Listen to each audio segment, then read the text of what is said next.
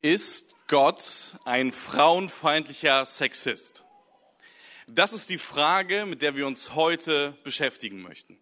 Äh, dieses Gottesbild, dass Gott ein Sexist ist, ähm, könnte man aus unterschiedlichen Blickwinkeln betrachten. Äh, zum einen wird äh, ein Blick von außen an das Christentum rangetragen, der genau diesen Sexismus-Vorwurf bringt. Und es gibt aber auch einen Blick von innen wenn man einmal so in die Kirchengeschichte reinschaut, äh, wo man ebenfalls sagen könnte, dass Gott oder das Gottesbild, was dort durchkommt, ist, dass Gott ein Sexist ist. Und wir wollen einmal mit dem Blick von außen starten, ähm, das quasi, was Leute sagen, die sich nicht irgendwie mit dem christlichen Glauben oder ähnliches identifizieren. Eine Bloggerin von der Seite God is Imaginary schreibt, wenn Sie eine Frau sind, wird die Absurdität Gottes ganz deutlich, wenn Sie Gottes Frauenfeindlichkeit betrachten. Für diese Bloggerin ist klar, Gott ist ein Gott, der irgendwie Frauen einschränkt, äh, der sie unterdrückt, der sie klein hält äh, und der eben ein frauenfeindlicher Sexist ist. Oder wenn wir das Zitat des amerikanischen Schriftstellers Gore Vidal, wenn ich ihn richtig ausgesprochen habe, nehme, äh, dann heißt es dort so, aus einem barbarischen bronzezeitlichen Text, der unter dem Namen Altes Testament bekannt ist, haben sich drei menschenfeindliche Religionen entwickelt. Das Judentum, das Christentum und der Islam. Sie sind im wahrsten Sinne des Wortes patriarchalisch. Gott ist der allmächtige Vater und deshalb werden Frauen in diesen monotheistischen Ländern 2000 Jahre lang verachtet. Äh, auch das ist eine ganz krasse und äh, radikale Anfrage, nicht nur an das Christentum, nicht nur auch an das Judentum, sondern auch an den Islam, an alle drei monotheistischen Weltreligionen. Und wenn man das so zusammennimmt und auch noch das Zitat von Richard Dawkins, was in den letzten zwei Wochen immer wieder kam, äh, kam auch dort dieses Stichwort Frauenfeindlichkeit immer wieder äh, zum Vorschein. Und wenn man das eben so zusammenfasst, der Blick von außen, müssen wir sagen, der Gott des Alten und Neuen Testaments scheint irgendwie ein frauenfeindlicher Sexist zu sein. Zumindest nach diesen Äußerungen. Und das Interessante ist, wenn wir einen Blick in die Kirchengeschichte werfen und damit den Blick nach innen einmal in quasi zentrale äh, Gestalten der Kirchengeschichte schauen, müssen wir ebenfalls sagen, dass es dort ziemlich krasse Leute gab. Ähm, ich habe mal nur einen genommen als ein Beispiel, der aber eine sehr wichtige und zentrale Funktion in der Kirchengeschichte hat. Und das ist der Kirchenlehrer Thomas von Aquin. Thomas von Aquin sagt, ein männlicher Fötus wird nach 40 Tagen, ein weiblicher nach 80 Tagen Mensch. Ähm, auch wenn hier jetzt nicht genau deutlich wird, was er damit aussagen möchte, wird irgendwie aber trotzdem in diesem Zitat eine Rangordnung deutlich. Der Mann ist viel schneller Mensch als die Frau. Und man könnte das jetzt irgendwie noch unter Unwissen verbuchen, wenn man fair ist. Äh, denn Thomas von Aquin lebte im Mittelalter und die, äh, dass die, ähm, die weibliche Eizelle gefunden wurde, war erst im Jahre 1827. Das heißt, bis dahin wusste man gar nicht genau, äh, wie das da aussieht. Deswegen könnte man hier noch unter Unwissen verbuchen. Aber ein zweites Zitat äh, ist noch krasser. Das Weib verhält sich zum Manne wie das Unvollkommene und Defekte zum Vollkommenen. Ich höre so ein ganz leichtes Raunen und so ein Lachen. Äh, das ist gut, dass wir darüber lachen können, denn das ist absolut lächerlich. Also das ist eine krasse Aussage. Das ist eine sexistische Aussage, die hier getätigt wird. Und die ist schon ziemlich krass. Äh, und das Interessante ist, Thomas von Aquin ist nicht einfach irgendeine Gestalt in der Kirchengeschichte. Bis heute in theologischen Entwürfen wird dieser Mann, wird dieser Thomas von Aquin immer noch berücksichtigt, weil er so ein zentraler und wichtiger Denker für die westliche Kirchengeschichte ist. Und auch Martin Luther war begeistert von Thomas von Aquin und hat ihn ebenfalls sehr viel aufgenommen und weitergedacht, auch in seinen ganzen Werken, äh, der übrigens auch viele sexistische Vorwürfe ähm, gebracht hat, äh, die wir jetzt aber nicht weiter anschauen wollen. Also auch hier können wir irgendwie zusammenfassen, wenn wir einmal so in die Kirchengeschichte reinschauen und bis ins 20. Jahrhundert sehen, dass sie hauptsächlich von Männern geleitet wurde, müssen wir auch da irgendwie fragen, ja, ist, also, was ist da mit diesem Sexismus los? Und wir wollen jetzt einmal so ein bisschen eintauchen in den biblischen Texten und eben fragen, ist das wirklich so? Ist Gott wirklich ein frauenfeindlicher Sexist? Nach diesen Vorwürfen von außen und von innen müssen wir irgendwie sagen, wir müssen dem einen Raum geben. Aber ist das wirklich das, was in den biblischen Texten steht, woran wir uns in erster Linie orientieren wollen? Und ich möchte kurz zwei Vorbemerkungen machen, bevor wir, beziehungsweise drei Vorbemerkungen, bevor wir einmal in die biblischen Texte eintauchen. Die erste Vorbemerkung ist, es gibt viel zu viele Stellen, die wir uns irgendwie anschauen könnten und auch wahrscheinlich sollten. Da ich in der Predigt nicht äh, wochenlang Zeit habe, konzentrieren wir uns auf ein paar wenige Stellen. Äh, leider können wir nicht alle äh, Textstellen ähm, richtig betrachten. Das zweite ist, die neutestamentlichen Briefe lasse ich außen vor. Die Spannungen, die dort kommen zwischen äh, Schweigegebot, Predigtverbot, 1 Timotheus 2, 1 Korinther 11, 14, äh, Epheser 5 und so weiter. Ähm, die Texte auf der einen Seite, aber dann auch Römer 16, ähm, die Apostolen Junia, die Diakonin Phoebe und so weiter. Wie diese Spannung gelöst wird zwischen diesen Texten, die wir in den Briefen finden, das äh, ist nicht meine Aufgabe heute. Das möchte ich nicht machen. Stattdessen möchte ich einen groben ein grobes Bild skizzieren, was ich meine, was sich so durch die biblischen Texte zieht. Und drittens, und ich hoffe, das kommt immer wieder durch. Ähm, ich möchte das nicht in einem Geiste der Provokation oder der Erhabenheit oder ähnliches sagen, sondern ich hoffe, dass immer wieder durchkommt, dass das im Geiste der Liebe ist und dass ich hoffe, auch keinen irgendwie zu verletzen oder ähnliches. Falls das irgendwie geschieht, bitte auf mich aufmerksam machen, auch nach dem ersten Gottesdienst. Wir haben noch einen zweiten. Ähm, ich möchte wirklich nicht, also mein Anliegen ist es nicht zu provozieren oder irgendwelche Leute zu verärgern. Aber lasst uns einmal eintauchen in die ersten Texte. Ich habe einmal in einer Jugendstunde gefragt, woran denkt ihr, wenn ihr an die Frau auf den ersten Seiten der Bibel nachdenkt? Was für Gedanken kommen euch auf, wenn ihr an die Frau auf den ersten Seiten der Bibel denkt? Und äh, da kamen Sachen wie Sündenfall, Versuchung, ähm, Apfel, Früchte, äh, Nacktsein kam auch, äh, solche unterschiedlichen Implikationen kamen, solche Gedanken kamen da. Ähm, und man muss sagen, dass sie insgesamt, und das läuft auch, glaube ich, in vielen weiteren Jugenden und Kirchen auch so, dass insgesamt, wenn man an die Frau auf den ersten Seiten der Bibel denkt, erstmal an etwas Negatives denkt. An Versuchung, Verführung, äh, vielleicht sogar an so sexistische Gedanken wie Frauen sind leichter verführbarer als Männer oder ähnlich, äh, ähnliche äh, Gedanken. Aber es ist überhaupt gar nicht so das erste Mal, wo die Frau erwähnt wird, ist komplett positiv. Lass uns einmal die Textstelle anschauen. 1. Mose 1, Verse 26 und 27. Äh, dann sprach Gott, lasst uns Menschen machen als Abbild von uns, uns ähnlich. Sie sollen über die Fische im Meer herrschen, über die Vögel am Himmel und über die Landtiere und über die ganze Erde und alles, was auf ihr kriecht. Da schuf Gott den Menschen nach seinem Bild, er schuf ihn als sein Ebenbild, als Mann und Frau schuf er sie. Welches Wort wird hier immer wieder wiederholt? Es ist dieses Wort Bild oder Abbild oder Ebenbild. Äh, man kann es auch anders übersetzen, wie der Alttestamentler Bernd Janowski mit Statue. Dann sprach Gott, lasst uns Menschen machen als Statue von uns. Äh, denn das ist ganz spannend. In der Antike waren nur Könige die Abbilder und Ebenbilder von Gottheiten. Ein König hat irgendwo eine Statue von sich aufgestellt, äh, damit die Leute diese Statue sehen und dadurch die Gottheit sehen, die der König verehrt hat. Auch der König selbst als, äh, als Mensch, nicht als diese Statue, als, als Mensch selbst wurde als Abbild der jeweiligen Gottheit gesehen. Und indem es jetzt heißt, dass alle Männer und Frauen unabhängig von Religion und allem Möglichen, äh, dass alle Männer und Frauen diese Statuen Gottes sind, ist das eine radikale Aufwertung. Und zwar nicht nur für Frauen, sondern auch für Männer.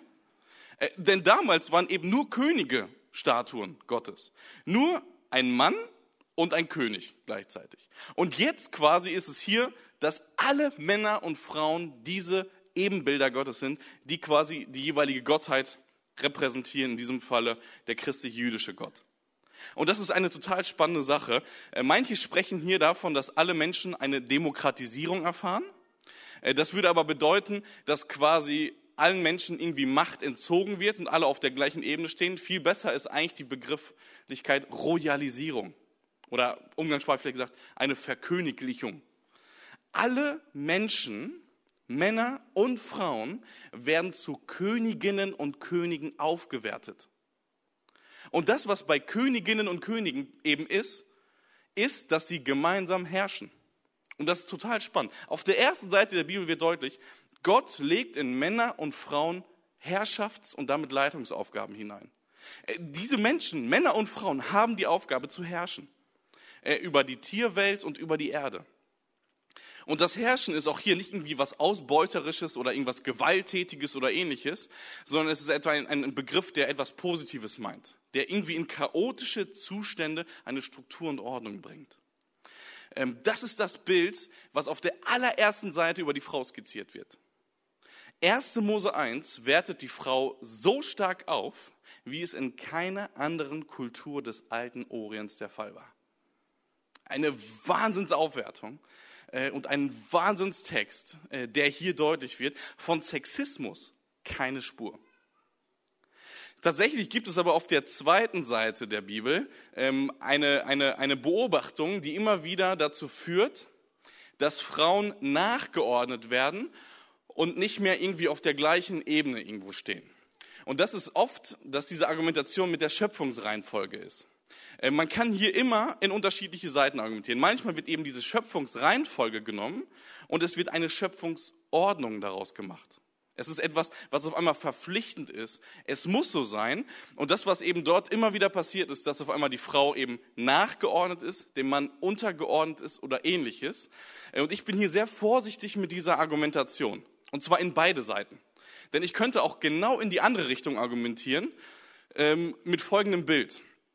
Stell dir mal vor, du ähm, bist ein Softwareentwickler beim, bei iPhone, äh, beim App, bei Apple. Und du entwickelst gerade das iPhone der ersten Generation, was irgendwie ein Prototyp des iPhones ist. Äh, und das kommt auf den Markt und man merkt, oh, da sind noch diese und jene Makel oder ähnliches. Und sagt, nee, wir wollen noch ein zweites iPhone schaffen, das iPhone der zweiten Generation, was mehr Updates hat. Vielleicht versteht ihr, worauf ich hinaus will. Man könnte auch genauso argumentieren, dass Adam als Urmensch der Prototyp Menschheit war und Eva ist Mensch 2.0 mit den besseren Fähigkeiten. Ähm, und ich hoffe, es wird so ein bisschen deutlich, man kann das immer an beide Seiten argumentieren. Ähm, es gibt noch viel mehr Gründe, warum man äh, für beide Seiten, die man irgendwie anlegen muss. Ähm, ich würde ganz einfach sagen, dieser Text möchte nicht die Reihenfolge im Fokus haben. Äh, es geht nicht darum, dass zuerst ein Mann oder ein Mensch und dann eine Frau geschaffen wurde. Das ist nicht der Fokus dieses Textes, sondern es geht um ganz andere Aspekte, äh, die wir heute leider nicht mehr beleuchten können. Aber diese Frage, äh, möchte der zweite Text im ersten Mosebuch gar nicht beantworten. Ähm, es gibt aber noch eine weitere Stelle, und es gibt eine Stelle, die immer wieder angeführt werden kann, wenn es um das Thema Sexismus geht. Und die wirklich sexistisch wirken kann, wenn wir aus dem 21. Jahrhundert heraus diesen antiken Text lesen. Und das ist 1. Mose 2, Vers 18. Und Gott der Herr sprach, es ist nicht gut, dass der Mensch allein sei. Ich will ihm eine Gehilfin machen, die ihm entspricht. Die Frau Eva bekommt hier eine Rolle als Gehilfin. Und immer wieder wird das ähm, ja, als Rechtfertigung dafür genommen, irgendwie so ein traditionelles Bild ähm, als verpflichtend darzusehen. Der Mann ist der Geschäftsmann, der die Hauptverantwortung trägt und die Frau ist diejenige, die als Sekretärin funktioniert und immer wieder Kaffee und Kuchen und was auch immer irgendwie serviert. Äh, lecker höre ich hier gerade. Ähm, das ist nicht das, was durch dieses Bild deutlich werden soll. Äh, auch nicht, dass irgendwie, wenn der Mann nach Hause kommt, nichts mehr macht und die Frau zu Hause kocht, putzt oder ähnliches und irgendwie so ein Bild der Häuslichkeit. Auch das ist nicht gemeint, wenn es, auf, äh, also wenn es um diesen Begriff Gehilfin geht. Und das ist immer ganz spannend zu schauen, was dieser Begriff ESA, wo der noch vorkommt. Ich glaube, der Text kann so lange sexistisch ausgelegt werden, bis man einmal diesen Begriff etwas genauer anschaut. Und in der Tora, also in den ersten fünf Büchern von Mose, äh, finden wir diesen Begriff Esa nur fünfmal. Äh, zweimal wird er für Eva gebraucht und dreimal wird er für Gott gebraucht. Ähm, und Mose nennt im zweiten Buch Mose seinen Sohn Eliezer. Das heißt übersetzt, der Gott meines Vaters ist meine Hilfe. Ähm, Gott ist derjenige, der immer wieder mit dem Begriff ESA in Verbindung steht und der immer den Leuten hilft. Und zwar aus ihrer Patsche, weil sie es wahrscheinlich alleine nicht irgendwie ganz gebacken bekommen. Und in den Psalmen ist es noch spannender. In den Psalmen wird immer wieder, werden synonyme äh, Worte für dieses Hilfe gebraucht. Dann heißt es, Gott ist meine ESA, ist meine Hilfe. Er ist meine Stärke. Oder ein anderer Text in dem Psalm, Gott ist meine Hilfe, er ist meine Hoffnung. Das sind alles Begriffspaare und, und Synonyme, die irgendwie in einer ganz starken Verbindung mit diesem Begriff ESA, mit dem Begriff Hilfe oder Gehilfin oder Gehilfe stehen. Das heißt, wenn wir auch das hier festhalten, 1. Mose 2 beschreibt die erste Frau nicht als unterwürfige Helferin in einer minderwertigen Position, sondern beschreibt sie als eine Frau, die gottgleich handelt.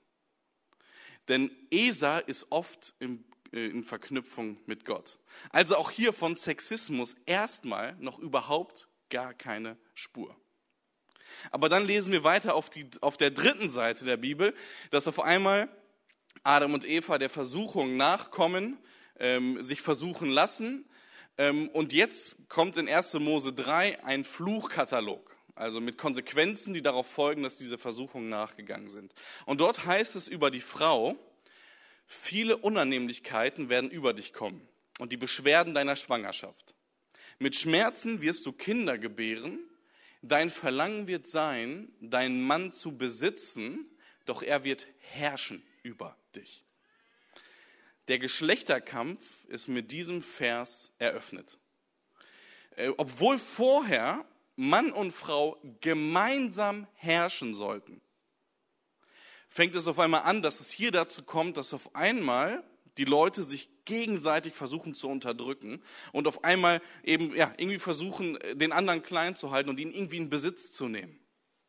Ähm, ich glaube, das ist eine Sache, die wir bis heute immer noch in unseren Ehen erleben, dass es irgendwie um diesen Kampf geht äh, äh, zwischen der Herrschaft, dass das immer noch ein Geschlechterkampf ist, der immer wieder auf, in Berufen und auf der Arbeit durchgeführt wird, in Diskussionen und in vielem weiteren. Das Interessante ist nur, dass dieser Text nicht einen Soll-Zustand beschreibt, sondern einen Ist-Zustand. Das ist nicht das Ziel, wo es mit unseren Geschlechtern hingehen soll. Es ist nicht das Ziel, dass ständig wir versuchen, nur Herrschaft übereinander einzunehmen, sondern das ist ein, leider ein Ist-Zustand, der oft da ist. Und wenn man ganz genau hinguckt, sieht man, dass dieser Text eigentlich überhaupt nicht für nachfolgende Generationen irgendwie noch so irgendwie gilt oder dafür irgendwie beschrieben wird, sondern es geht hier eigentlich nur darum, dass Adam und Eva in diesem Geschlechterkampf irgendwie verwickelt sind. Und sogar noch mehr, es geht gar nicht um den Geschlechterkampf zwischen auf der Arbeit oder im Beruf oder ähnliches, sondern eigentlich geht es hier nur um den Geschlechterkampf in der Ehe. Denn das heißt, du wirst, äh, dein Verlangen wird sein, deinen Mann zu besitzen, Eva. Also es geht eigentlich quasi gerade ähm, ja, um, um, um dieses partnerschaftliche Verhältnis zwischen Adam und Eva und hat erstmal eigentlich über die nachfolgenden Generationen nicht so viel zu sagen. 1. Mose 3 beschreibt die Folgen der Versuchung nicht die ursprüngliche Absicht Gottes. Die ursprüngliche Absicht, haben wir gerade gesehen, ist, dass Männer und Frauen gemeinsam Leitungsaufgaben übernehmen und nicht irgendwie einer in der passiven und einer in der aktiven Rolle ist, sondern gemeinsam, äh, gemeinsam und gleichgestellt. Aber lasst uns einmal in Texte reinschauen, die vielleicht noch mal etwas kontroverser sind, wo man noch mal vielleicht etwas mehr sieht, wie krass teilweise äh, Texte auch in der Bibel sein können. Es gibt in 1. Mose 19 und auch in 1. Mose 18 eine Geschichte von Lot. Dieser Lot ist, ähm, wohnt in der Stadt Sodom. Und es wird gerade angebahnt ähm, und äh, gewarnt, dass Sodom demnächst vernichtet wird. Und Gott schickt zwei himmlische Wesen in Gestalt von Männern zu diesem Lot, um ihn zu warnen. Und dieser Lot drängt darauf, dass die Männer bei ihm übernachten, obwohl sie gar nicht bei ihm übernachten wollen. Und Lot drängt diese Männer und drängt sie und drängt sie und schließlich sagen sie zu und sie übernachten bei ihm. Und die Männer von, äh, aus Sodom kriegen das mit. Männer von jung und alt kriegen das mit, dass auf einmal diese fremden Gäste quasi bei diesem Lot übernachten. Und dann heißt es in 1. Mose 19, ab Vers 5, Äh, diese Männer von Sodom schrien nach Lot und sie riefen, wo sind die Männer, die heute Abend zu dir gekommen sind? Los, gib sie heraus, wir wollen es ihnen besorgen. Es geht hier darum, dass diese Männer von anderen Männern homosexuell vergewaltigt werden. Da trat Lot vor die Tür und schloss sie hinter sich zu. Ach, meine Brüder, rief er, tut doch nicht so etwas Böses. Und jetzt seht, ich habe zwei Töchter, die noch kein Mann berührt hat. Die will ich euch zu euch herausbringen, macht mit ihnen, was ihr wollt, aber tut diesen Männern nichts. Sie sind meine Gäste und stehen unter meinem Schutz. Krasser Text, oder? Lot ist hier bereit, Lot ist ready, seine eigenen Töchter diesen ganzen Männern von Sodom zu geben, damit sie vergewaltigt werden. Aber die Männer, die er quasi in seinem Haus hat, die will er nicht rausgeben. Das ist Sexismus pur. Und was für ein krasser Sexismus sogar. Man sieht hier, dass Lot ganz klar die Männer bevorzugt, und zwar vor seinen eigenen Töchtern. Eine absolut krasse Geschichte, die sehr herausfordernd ist. Und auch hier müssen wir wieder darauf achten, diese Texte sind nicht vorschreibend, sie sind beschreibend. Das heißt, das, was wir hier lesen, heißt jetzt nicht, okay, und wir müssen jetzt genauso tun, sondern sie beschreiben eine Situation, die auch sehr grausam sein kann, ohne dass sie das jetzt explizit in dem Text gerade richtig bewerten. Ähm, das ist unglaublich wichtig, dass wir das immer wieder beim Lesen der Bibel auf dem Schirm haben. Und das geht nicht nur mit solchen krassen und herausfordernden Texten, sondern auch mit Berufungsgeschichten von Mose und von Paulus und ähnliches. Auch diese sind nicht vorschreibend. Es muss bei uns nicht genauso sein, aber sie sind beschreibend. Und das, was hier eben auch deutlich wird, ist, wenn man den Text einmal so ein bisschen weiterliest, dass trotzdem so eine subtile Bewertung da drinne steckt. Denn die, denn auch wenn Gott hier nicht explizit eingreift, wirkt Gott durch diese himmlischen Wesen, die hier als Männer beschrieben werden. Denn die himmlischen Wesen schlagen die Männer mit Blindheit, sodass die Männer nicht mehr die Tür zu Lot gefunden haben, zu Lots Haus. Und Lot und seine Töchter wurden verschont ähm, und wurden nicht irgendwie einer Vergewaltigung oder ähnlichem ausgesetzt. 1. Mose 19 beschreibt eine schreckliche Frauenfeindlichkeit, aber das Kapitel macht deutlich, dass Gott Lots Töchter vor diesem kriminellen Akt bewahrt. Ähm, Gott an sich agiert hier nicht als Sexist, auch wenn der Text selbst eine sexistische Ansicht beschreibt. Nicht vorschreibt, aber beschreibt. Aber lass uns mal noch einen Text weitergehen, den ich persönlich noch krasser finde. Ähm, und zwar in den Gesetzestexten. In 5. Mose 22 steht Folgendes. Wenn jemand ein unberührtes Mädchen vergewaltigt, das noch nicht verlobt ist, und dabei ertappt wird, dann soll der Mann, der das tat, ihrem Vater 50 Silberstücke geben und er muss das Mädchen zur Frau nehmen, weil er sie vergewaltigt hat. Er darf sie sein Leben lang nicht verstoßen. Wow. Das ist krass, höre ich hier gerade vorne. Das ist wirklich krass. Eine Frau, die vergewaltigt wird, hat hier noch nicht mal ein Mitspracherecht sie muss ihren Vergewaltiger heiraten. Wie heftig ist das denn?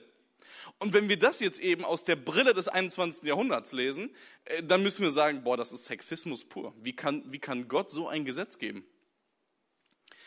Aber auch hier ist es wieder wichtig, dass wir die Brille nicht des 21. Jahrhunderts anziehen, sondern die Brille der Antike.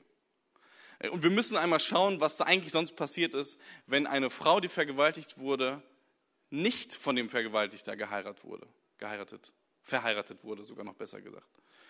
Äh, denn damals war es so, dass nicht nur irgendwie ein Trauma oder ähnliche krasse Sachen da waren, sondern diese Frau, die vergewaltigt wurde, wurde stigmatisiert. Äh, sie wurde als nicht mehr würdig, nicht mehr als wertvoll angesehen. Und damals in der Antike war es eben so, dass eine Frau, die vergewaltigt wurde, keinen Mann mehr gefunden hat aufgrund dieser Stigmatisierung.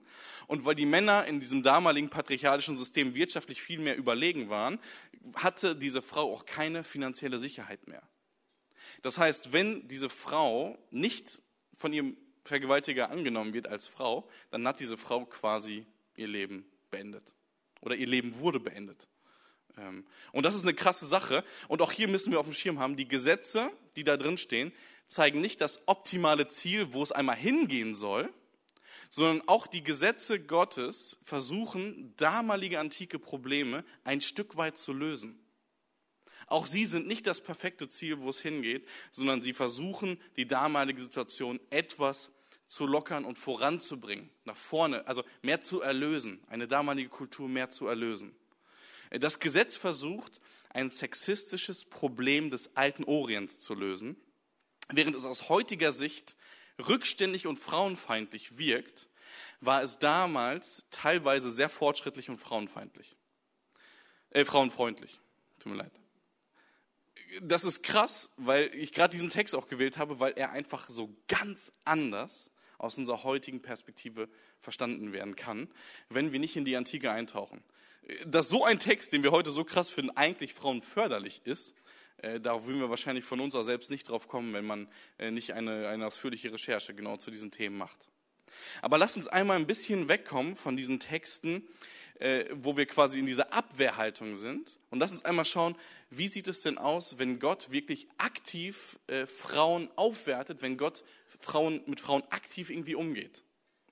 Und ein Beispiel, wie Gott im Alten Testament Frauen aktiv aufwertet, ist Miriam.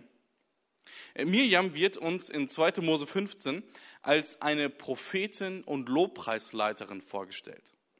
Diese Miriam äh, war quasi diejenige, die den Lobpreis oder die das Volk Israel in den Lobpreis geführt hat, nachdem sie aus Ägypten herausgezogen sind. Diese Frau hat quasi ja, ein ganzes Volk in die Anbetung geführt. Und in Micha 6, Vers 4 heißt es sogar auch noch, dass Mirjam die dritte Führungskraft des Volkes Israels war.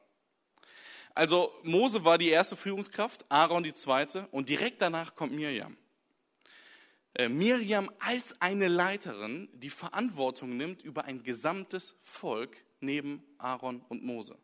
Äh, eine Sache, wo wir sehen, wow, äh, Gott wertet diese Miriam auf und gibt ihr eine Leitungs- und Führungsposition. Oder ein zweites Beispiel ist Deborah in Richter 4 und 5. Die Deborah wird uns als eine Frau vorgestellt, die eine Richterin war. Und eine Richterin hatte damals politische und geistliche Verantwortung.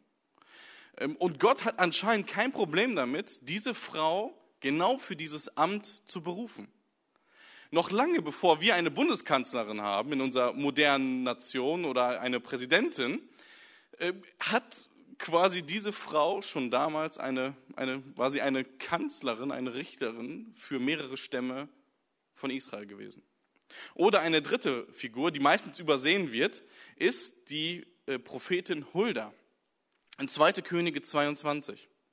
Über die Prophetin Hulda ähm, heißt es in, in dem Zusammenhang, äh, dass oder anders gesagt, in 2. Könige 22 geht es um einen König Josia. Und dieser König Josia, als er älter wird, er fängt an, den Tempel zu restaurieren. Und bei dieser Restauration des Tempels finden sie auf einmal die Tora wieder. Ähm, also anscheinend gab es eine Zeit im Volk Israel, wo Tempel und Tora überhaupt gar keine Rolle gespielt haben. Und als sie diese Tora wiederfinden, wissen sie nicht, was sie damit machen sollen. Und Josia gibt diesen männlichen Verantwortungsträgern die Aufgabe, herauszufinden, was es mit dieser Tora auf sich hat. Und die Männer gehen und suchen halt nach einer Person, die ihr das erklärt. Und sie finden diese Prophetin Hulda, von der es heißt, äh, dass sie quasi weiß, was es sich damit auf sich hat. Und das Interessante ist, dass dort auch beschrieben wird, dass Hulda auch einen Ehemann hat. Aber statt dass irgendwie Hulda auf ihren Ehemann verweist und sagt, oh nee, das muss der irgendwie mit euch klären, fängt sie selbst an, sogar sehr äh, autoritär, äh, den Leuten und den Männern zu sagen, kehrt um, ihr müsst Buße tun. Äh, und fängt auf einmal an, dort Verantwortung zu übernehmen in ihrer Position und hilft ihnen, diesen Männern ähm, zu verstehen, was es mit dieser Tora auf sich hat. Auch hier ein Beispiel, wo wir sehen, wie Gott aktiv Frauen aufwertet. Und auch jetzt gibt es zwei unterschiedliche Möglichkeiten, wie man das bewertet. Die eine Möglichkeit ist, dass wir sagen können, okay, das sind immer alles nur Ausnahmen. Es geht darum, dass es nicht genügend fähige Männer gab, äh, die irgendwie Verantwortung übernehmen wollten und deswegen mussten manchmal in, Klammern leider Frauen dieses Amt übernehmen. Äh, das ist so die eine Sicht, wie man diese Textstellen interpretieren kann. Es gibt aber noch eine andere, der ich meines Erachtens, oder die ich schlüssiger finde und die ich, die ich auch selbst vertrete, und das ist, dass diese Ausnahmen Lichtblicke sind, wo man sieht, was Gott mit Frauen eigentlich wirklich vorhat. Wo man sieht, was eigentlich in Frauen drinne steckt, wenn man sie freisetzt und eine Kultur schafft, wo man genau so eine Verantwortung übernehmen kann. Das sind Lichtblicke, die nachher immer weiter fortschrittlich nach vorne gehen und im Neuen Testament noch viel öfter durchkommen. Wir können festhalten, Gott adelt die Frauen, indem er sie für Aufgaben beruft, die die damaligen Erwartungen einer patriarchalischen Gesellschaft bei weitem übertreffen. Ähm, Wahnsinnsfrauen. Und natürlich muss man fragen, und Jesus? Wie sieht es mit Jesus aus? Wie ist Jesus mit Frauen eigentlich umgegangen? Und auch dort finden wir unterschiedliche Sachen, wo ich nur einmal so ein paar wenige Sachen rausgepickt habe. Das erste ist, Jesus durchbricht die Vorstellung, dass Frauen der Grund dafür sind, warum Männer sich in sexuelle Sünden verstricken. Total spannend. Matthäus 5, Vers 28 heißt es, ihr Männer, wenn ihr eine Frau lüstern anseht, dann habt ihr schon die Ehe gebrochen.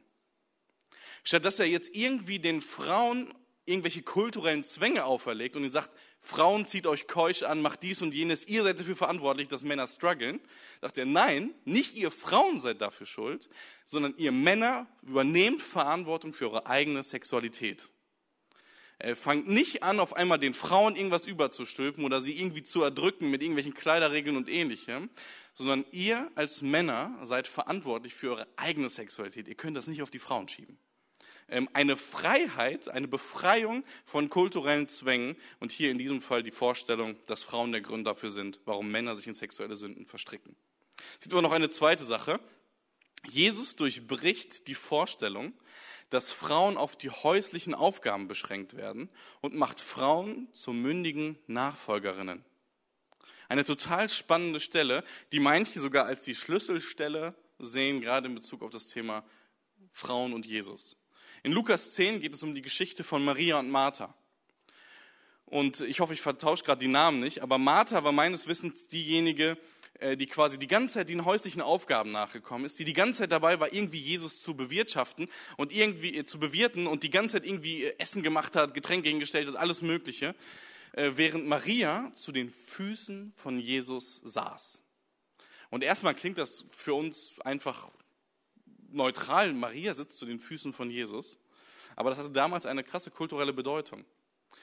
Denn wenn jemand zu den Füßen eines Rabbiners saß, und Jesus war ein Rabbiner, also ein jüdischer Lehrer, dann hieß das, dass diese Person, die zu seinen Füßen saß, eine Jüngerin war. Und von den außerbiblischen Quellen ist es zumindest meines Wissens nach nirgendwo überliefert, dass zu der gleichen Zeit irgendwo Frauen Nachfolgerinnen und Jüngerinnen von einem Rabbiner waren. Das waren eigentlich nur Männer.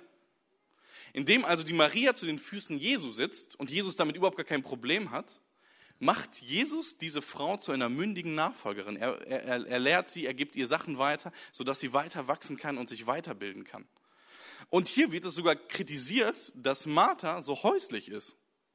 Nicht, dass Häuslichkeit etwas Schlechtes ist an sich oder dass man jetzt sagen muss, okay, wir dürfen gar nichts mehr zu Hause machen und kein, kein, kein, also nicht mehr kochen und putzen und was auch immer alles. Aber hier geht es eben darum, äh, dass es in erster Linie darum geht, dass wir Nachfolgerinnen und auch Nachfolger von Jesus sind äh, und nicht quasi uns auf irgendeine Rolle dort beschränken müssen der Häuslichkeit oder ähnliches. Und drittens, Jesus durchbricht die Vorstellung, dass Frauen in der Öffentlichkeit als minderwertig angesehen werden und macht Frauen zu den ersten Kronzeuginnen und Verkündigerinnen seiner Auferstehung. Wer war die erste Person, die das Evangelium, so wie wir es in heutiger Form haben, gepredigt haben? Es war eine Frau. Maria von Magdala. Und wahrscheinlich auch noch weitere Frauen. Äh, bevor irgendein Mann oder irgendein Apostel oder ähnliches oder irgendeiner von den Jüngern das verkündigt hat, waren es die Frauen, die diese Auferstehung von Jesus anderen Menschen verkündigt haben. Sie waren so fasziniert davon, dass sie überall, äh, wo sie hinkamen, zu den ganzen Leuten genau das verkündigt haben. Und eine Frau war damals im antiken Kontext auch als Zeugin nichts wert. Eine Frau wurde als Zeugin nicht angehört. Und indem Jesus jetzt sagt, hey, die ersten Leute, die mich sehen werden, und die meine Kronzeugen sind, Kronzeuginnen sind, sind Frauen. Äh, eine massive Aufwertung. Äh, eine Aufwertung, die es auch so meines Wissens nach in fast keiner anderen Religion irgendwie gibt. Ähm, der Kirchenhistoriker Arnold, den Nachnamen muss ich hier mal hier gucken, der hat so einen ganz komplizierten Namen. Äh, Arnold angenannt, nicht weil. ähm, außer vielleicht steckt da irgendwie so ein Hidden Talent äh, bei Arnold drin, was wir noch nicht entdeckt haben. Äh, der Kirchenhistoriker Arnold angenannt ähm, sagt über das Christentum und über den befreienden Charakter des Christentums Folgendes. So kann es nicht verwundern, dass sich gerade Frauen zum Christentum hingezogen fühlten. Sie bildeten in den ersten drei Jahrhunderten die Mehrzahl in den Gemeinden. Die Gründe lassen sich unschwer ausmachen. Wo sonst war die Frau dem Mann derart gleichgestellt? Das gab es nirgendwo anders. Und auch hier können wir eben festhalten, Jesus durchbricht die damaligen kulturellen Normen, die die Frauen einschränkten und schafft damit eine zentrale Grundlage, um die Gleichwertigkeit von Mann und Frau wiederherzustellen. Äh, das war Jesu Dienst. Und ich möchte aber, bevor wir quasi zum Fazit kommen, tatsächlich noch eine kritische äh, Perspektive einnehmen, äh, gerade auch in Bezug auf meine eigene Meinung. Ich bin irgendwie immer kritischer geworden gegenüber den ganzen Büchern, die ich auch dazu gelesen habe und den Aufsätzen, weil immer alle Aufsätze und Bücher das Christentum und auch das Judentum immer als fortschrittlicher zu ihrer damaligen antiken Kultur gesehen haben. Und das macht mich etwas stutzig, wenn ich wirklich ehrlich bin, äh, weil es doch nicht sein kann, dass immer eine Religion äh, oder halt die biblischen Texte immer fortschrittlicher sind als die antiken Kulturen. Das macht mich in dem Sinne stutzig, dass ich sage, ich glaube, hier wird manchmal irgendwo verhüllt, wo vielleicht auch biblische Texte mal etwas rückständiger waren als die antiken Kulturen. Zumindest wird das fast nie irgendwo erwähnt. Äh, das macht mich schon etwas, wie ich gesagt habe, etwas stutzig. Äh, und trotzdem äh, ist das das, was ich meines Wissens nach gesehen habe, was Konsens ist, zumindest in den Aufsätzen, die ich und den Büchern, die ich dazu gelesen habe. Wenn wir das also jetzt nochmal versuchen zu bündeln und fragen, ist Gott ein frauenfeindlicher Sexist? So können wir ganz getrost vom biblischen, äh, vom biblischen Befund her sagen, nö. Äh, das Fazit, was ich hier aufgeschrieben habe, ist, der Gott des ersten Testaments, äh, des Alten Testaments, ist das damit gemeint, aber es heißt auch manchmal Erstes Testament, ist kein frauenfeindlicher Rassist, Sexist. Stattdessen sind die Frauen als Gottes Ebenbild geschaffen und handeln gottgleich. Gott übergibt ihnen geistliche und politische Verantwortung. Wer Gott nachfolgen und wie Jesus sein will, kann nicht anders, als Frauen zu fördern, zu unterstützen und zu ehren. Und wie genial wäre das, wenn wir in der schönen Aussicht versuchen, nicht in einen Geschlechterkampf irgendwie hineinzugeraten, nicht irgendwie versuchen, die ganze Zeit Herrschaft nur übereinander auszu, auszuüben, sondern wenn wir versuchen, gemeinsam Verantwortung zu übernehmen. Wenn wir wie Jesus nicht anders können, als uns gegenseitig zu fördern, zu unterstützen und zu ehren. Und wenn die Männer besonders nochmal anfangen, wirklich Frauen zu fördern, zu unterstützen und zu ehren und auch selbst nicht irgendwie in eine passive Rolle, sondern in eine aktive Rolle äh, dabei gehen und diese auch wirklich einnehmen. Amen.